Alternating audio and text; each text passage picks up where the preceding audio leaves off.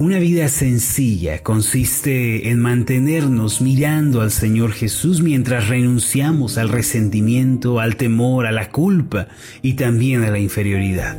Cuando superamos estos obstáculos y nos afirmamos en el Señor, llegamos a convertirnos en las personas más dichosas y plenas, pues encontramos la clave de la felicidad.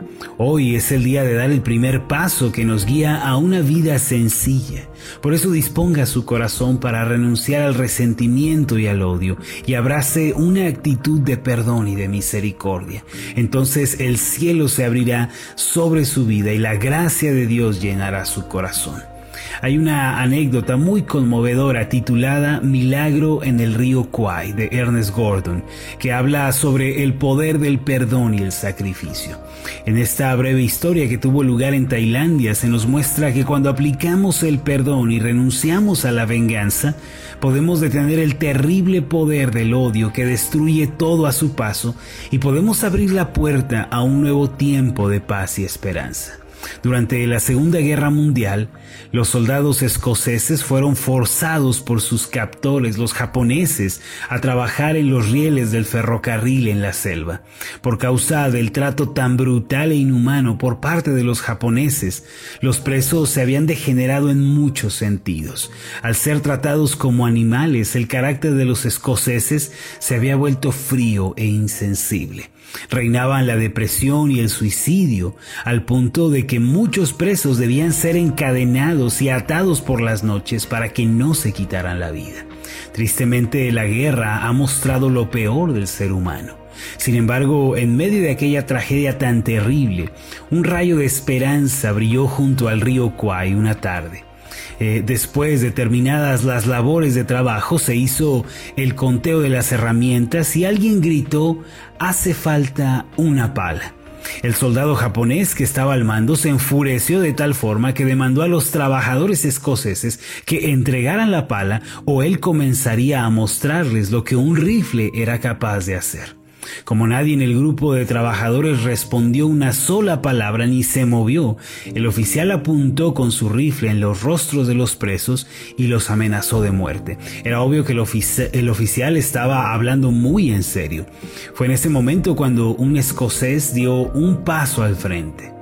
El oficial japonés bajo su rifle tomó una pala y comenzó a golpear sin piedad al preso, el cual sin poderse defender falleció agonizando en el suelo. Al término de aquella brutal escena, los sobrevivientes escoceses con lágrimas en los ojos tomaron al hombre muerto y lo sepultaron. Esa misma tarde se hizo un segundo recuento de las herramientas de trabajo. Esta vez se encontraron que no se había perdido la pala. La verdad era que alguien había contado mal la primera vez. Aquella noticia corrió por todo el campamento. Un hombre inocente, por el solo hecho de salvar a sus compañeros, dio un paso al frente y sacrificó su vida. Este incidente tuvo un efecto profundo en los escoceses. A pesar del odio persistente de los japoneses, los presos empezaron a tratarse entre sí como si fueran hermanos. Hacia el final de la guerra, cuando los aliados estadounidenses entraron y despojaron a los japoneses, aquellos que habían sobrevivido al trabajo duro y a las torturas, se pusieron frente a sus captores y en vez de atacarles gritaron, no más odio. No más matanza. Lo que necesitamos ahora es el perdón. Es asombroso lo que el sacrificio, mis amados, lo que el perdón puede hacer en la vida de una persona, en una familia o en un grupo de personas en medio de la guerra. Si tan solo nosotros damos un paso hacia adelante, sacrificamos nuestro orgullo, dejando al pie de la cruz de Jesucristo todo resentimiento, entonces podemos llevar una vida plena y en paz.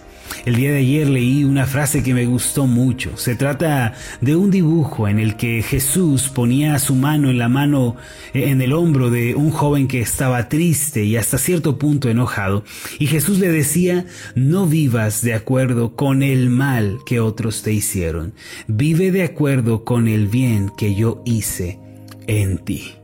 Mis amados, si abrazamos el resentimiento y el odio, nuestra vida se destruirá y nunca seremos felices. Sin embargo, si perdonamos, si olvidamos la ofensa, vamos a ser restaurados y fortalecidos y el sol de un nuevo día brillará sobre nosotros. El resentimiento es uno de los oponentes más terribles de la felicidad. Quien abriga este sentimiento en su corazón no podrá ser feliz ni podrá apreciar el enorme regalo de la vida que Dios nos ha hecho. Por eso el día de hoy debemos dar un paso hacia adelante y perdonar. En la Biblia el Señor Jesús nos enseñó que debemos ser misericordiosos y que debemos extender con compasión la mano a aquel que ha fallado y que ha caído. Una mañana muy temprano el Señor Jesús fue al templo para enseñar la palabra de Dios. Mucha gente estaba escuchando al Señor Jesús y se deleitaba en sus palabras.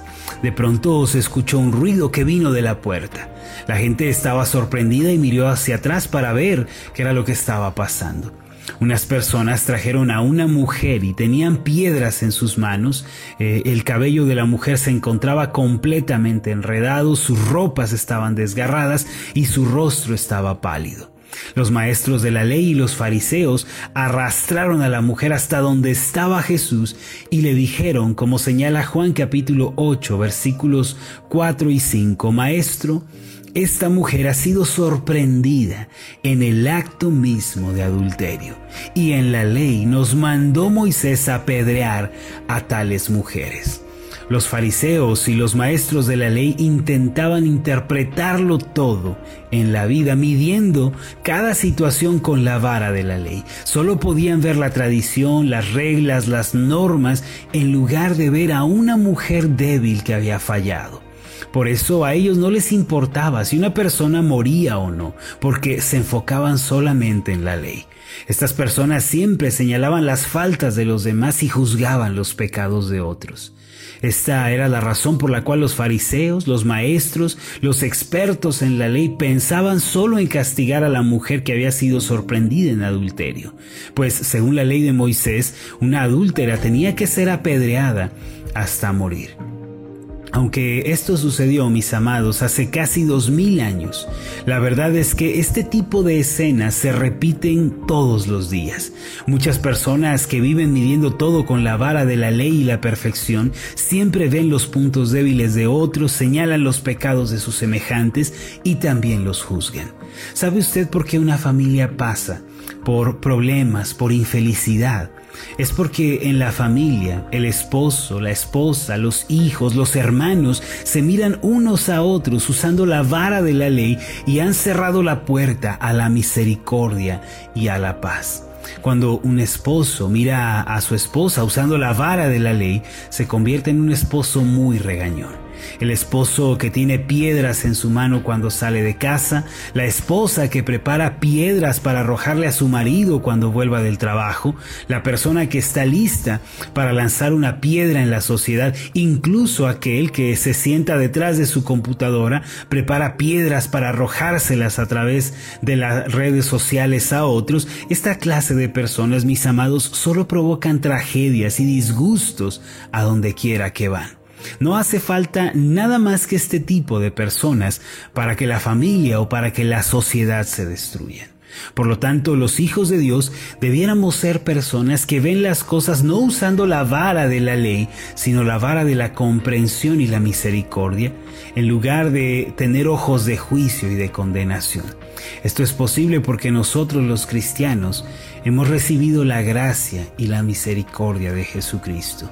Ciertamente nadie es justo ni merece el favor de Dios. Todos somos pecadores, todos tenemos problemas y no tenemos nada de que jactarnos. En Juan capítulo 8 versículos 7 al 9 leemos lo siguiente. Y como insistieran en preguntarle, se enderezó y les dijo, el que de vosotros esté sin pecado, sea el primero en arrojar la piedra contra ella e inclinándose de nuevo hacia el suelo siguió escribiendo en tierra. Pero ellos, al oír esto, acusados por su conciencia, salían uno a uno, comenzando desde los más viejos hasta los postreros, y quedó solo Jesús y la mujer que estaba en medio. Al igual que los fariseos, mis amados, nosotros debemos reconocer que no estamos libres de pecado. También hemos fallado, también tenemos problemas. Por eso debemos dejar las piedras del resentimiento, del odio, del juicio, pues estas cosas son como terribles pesos que no nos dejan correr con paciencia la carrera de la fe. Ahora, ¿cómo debemos tratar a los demás? A partir de este día, ¿cómo debe ser nuestra manera de tratar a nuestro prójimo? La respuesta es como lo hizo el Señor Jesús. Él lo hizo con paciencia y con compasión. En los versículos 10 y 11 leemos lo siguiente, enderezándose Jesús y no viendo a nadie sino a la mujer, le dijo, mujer, ¿dónde están los que te acusaban? ¿Ninguno te condenó? Ella dijo, ninguno, Señor. Entonces Jesús le dijo, ni yo te condeno, vete y no peques más. Mis amados, la tolerancia y la misericordia pueden unir a nuestras familias, nuestros matrimonios, nuestros hogares. El perdón puede construir puentes sobre el abismo del resentimiento que existe entre la gente.